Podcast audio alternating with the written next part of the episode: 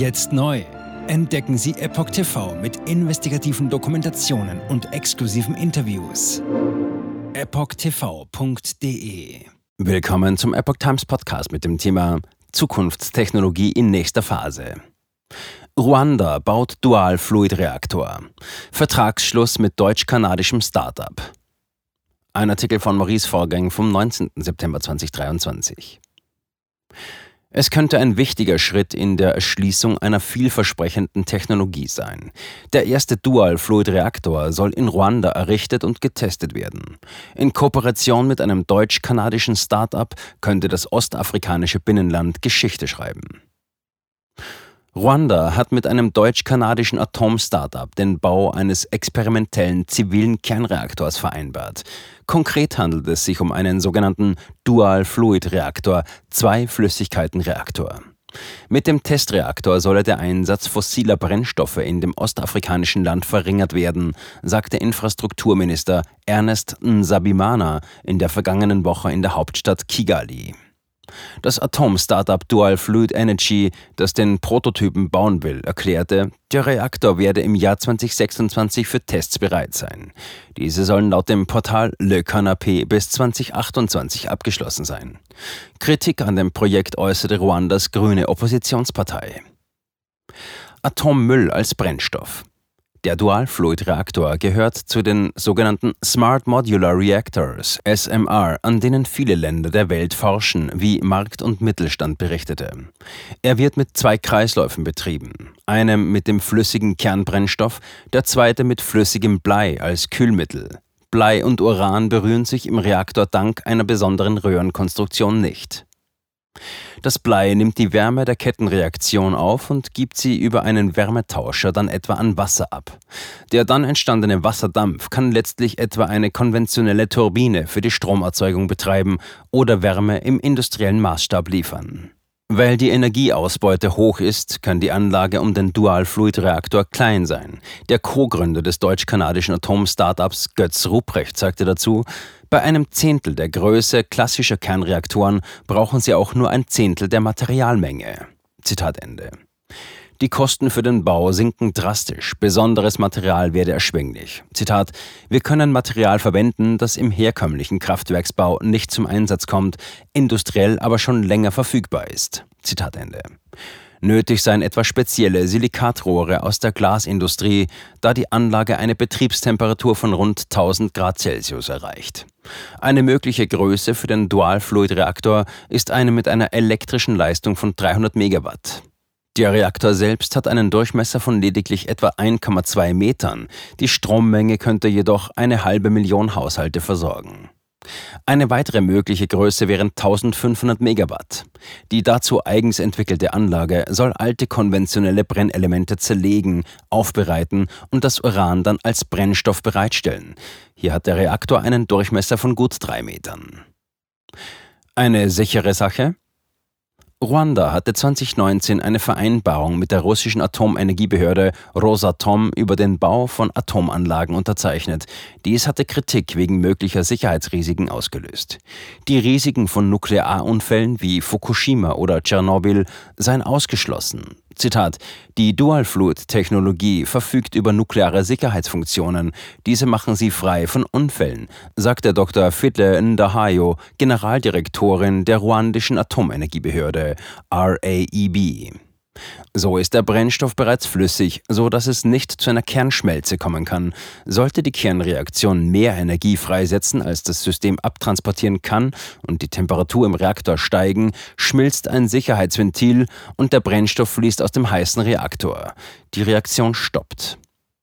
Zitat: Nach Jahren penibler Vorbereitung und theoretischen Verbesserung des Konzepts sind wir nun überzeugt, dass wir ein ideales Handlungsfeld für unsere Technologie gefunden haben, teilte Rupprecht mit. Und weiter: Unser Demonstrationsreaktor wird zeigen, dass ein besserer, viel effizienterer Weg zur Herstellung von Kernenergie in naher Zukunft möglich und in Reichweite ist.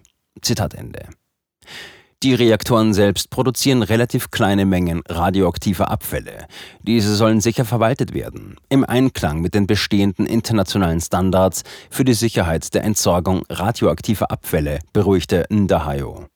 Laut Dual Fluid ist Atommüll aus herkömmlichen Kraftwerken für den Dual Fluid Reaktor ein Wertstoff. Die Dual Fluid Recycling Anlage verwertet langlebige Reststoffe energetisch oder wandelt sie in überwiegend kurzlebige um. Die Lagerungsdauer der Reststoffe liege bei rund 300 Jahren. Danach soll die Radiotoxizität der Reststoffe auf dem Niveau von Natururan liegen. Mehrere Vorteile. Die Einbeziehung von Atomenergie in unseren Energiemix hätte laut dem ruandischen Minister gleich mehrere Vorteile. Neben einer Diversifizierung der Energiequellen würde sich die Energiesicherheit verbessern und die Anfälligkeit bei Versorgungsstörungen verringere sich. Nach Angaben von Rupprecht können die Reaktoren von Dual Fluid Energy neben Strom auch Wasserstoff und synthetische Treibstoffe produzieren. Die Dual Fluid Technologie ist dabei die einzige Methode, um die Endprodukte Wasserstoff und synthetische Treibstoffe auch wirklich günstig herzustellen. Das Unternehmen will den experimentellen Reaktor für 70 Millionen Euro betreiben, sagte Dr. Claire Chefnit-Chatayer, Betriebsleiterin von Dual Fluid.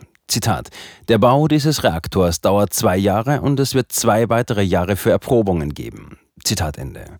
Nach 2028 soll ein Prototyp des Dual-Fluid-Reaktors gebaut werden, der dann bereits Strom produziert. Bis zum Verkauf der Technologie könnte es einige Jahre dauern, sagte Dr. Fede Ndahayo, Geschäftsführerin der ruandischen Atomenergiebehörde.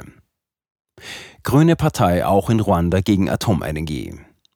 Die Regierung Ruandas hat sich bereit erklärt, den Projektstandort und die Infrastruktur bereitzustellen. Dual Fluid Energy hingegen sei verantwortlich für die technische Umsetzung der Partnerschaft. Darüber hinaus werden ruandische Wissenschaftler durch diese Partnerschaft eine praktische Ausbildung im Bereich der Nukleartechnologie erhalten. Einige seien bereits im Training.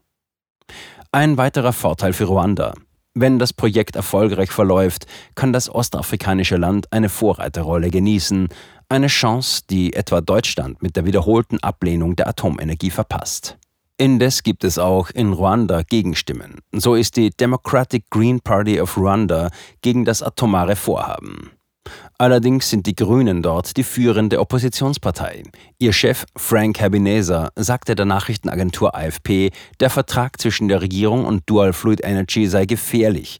Es gebe, Zitat, keinen großen Unterschied zwischen dem, was Dual Fluid Energy mache und dem, was Russland und die Regierung von Ruanda 2019 vereinbart haben, sagte er. Regierung und Dual Fluid Energy erklärten, der Testreaktor sei eine, Zitat, kleine Anlage mit einer geringen Verbrennung und daher wenig radioaktivem Material im Inneren. Auch aus diesem Grund stellt er für die Umwelt keine Gefahr dar, hieß es in einer gemeinsamen Erklärung. Selbst im Extremfall bei einer gewaltsamen Zerstörung von Reaktor und Gebäude, Zitat, würde nur wenig radioaktives Material freigegeben. Zitat Ende. Auf dem afrikanischen Kontinent ist Südafrika bislang das einzige Land mit einem zivilen Atomprogramm. Jetzt neu auf Epoch TV. Impfgeschichten, die Ihnen nie erzählt wurden.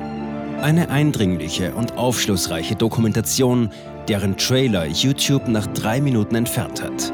Schauen Sie für nur kurze Zeit die gesamte Doku kostenfrei. Jetzt auf epochtv.de. Ich war geimpft worden. Ich begann unkontrolliert zu zittern. Er verstarb 33 Tage später. Ich kann meinen Kopf nicht aufrecht halten. Dann brach ich zusammen, ganz plötzlich. Vom Start weg haben wir nicht die Bedingungen erreicht, die normalerweise erreicht werden müssen. Es handelt sich um eine Tragödie von beispiellosem Ausmaß. Aber die Bundesregierung und Behörden tun so, als sei alles in bester Ordnung. Wir suchten ein nahegelegenes Krankenhaus auf. Sie behandelten sie, als sei sie verrückt. Ich sehe das als einen ernsten Kampf, den Zusammenbruch der bürokratischen Strukturen zu korrigieren. Ich glaube, viele Menschen wissen auch gar nicht, dass sie einen Impfschaden haben. Umfassende Datensätze, die zeigen, dass wir einen Anstieg der Fehlgeburten um nahezu 300 Prozent ausgehend von ihren eigenen Daten hätte Pfizer 2021 vom Markt genommen werden müssen. 300 Prozent bei Krebserkrankungen. Acht Seiten lang Krankheiten, die direkt mit dem Impfstoff in Verbindung gebracht werden. Eine Reihe diverser unerklärter Symptome. Und sie nahmen um mehr als 1000 Prozent zu. Mehr als 1000. Der Arzt weiß nicht, um was es sich handelt und wie er es behandeln soll. Es ist der Hammer, was die für Psychospielchen mit einem spielen. Sie tut nur so, das sind Falschinformationen. Praktisch keine Hoffnung auf Gerechtigkeit. Erkennt man es nicht, sieht man nicht die Notwendigkeit. Insofern war es ziemlich offensichtlich und das Krankenhaus wusste, dass etwas im Gange war. Virus stops with every vaccinated person. In other words, you become a dead end to the virus. Vaccinated people do not carry the virus, don't get sick. Wie hätte ich ahnen sollen, dass es das letzte Gespräch mit meinem Sohn sein würde? Sie wissen bis ins kleinste Detail, was da vor sich geht. All das kennen sie. Und dennoch eilt niemand der Wahrheit zu Hilfe. Die verborgene Krise. Impfgeschichten, die Ihnen nie erzählt wurden. Eine Originaldokumentation von Epoch Times. Jetzt kostenfrei auf verborgenekrise.de ansehen. Aufgrund von Zensur ist diese bedeutende Dokumentation nicht über die sozialen Medien teilbar. Leiten Sie diesen Link an Freunde und Bekannte weiter und tragen Sie so die Botschaft dieser mutigen Menschen in die Welt.